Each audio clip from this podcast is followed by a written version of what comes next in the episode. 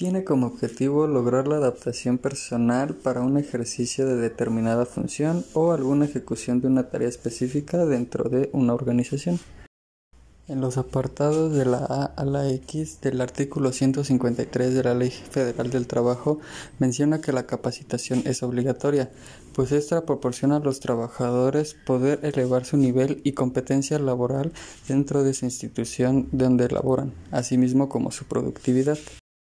Es de gran importancia, pues esta nos ayuda al logro de tareas y proyectos, además de que le brinda a los trabajadores diversos conocimientos, herramientas, habilidades y así como actitudes para poder interactuar dentro de su entorno laboral.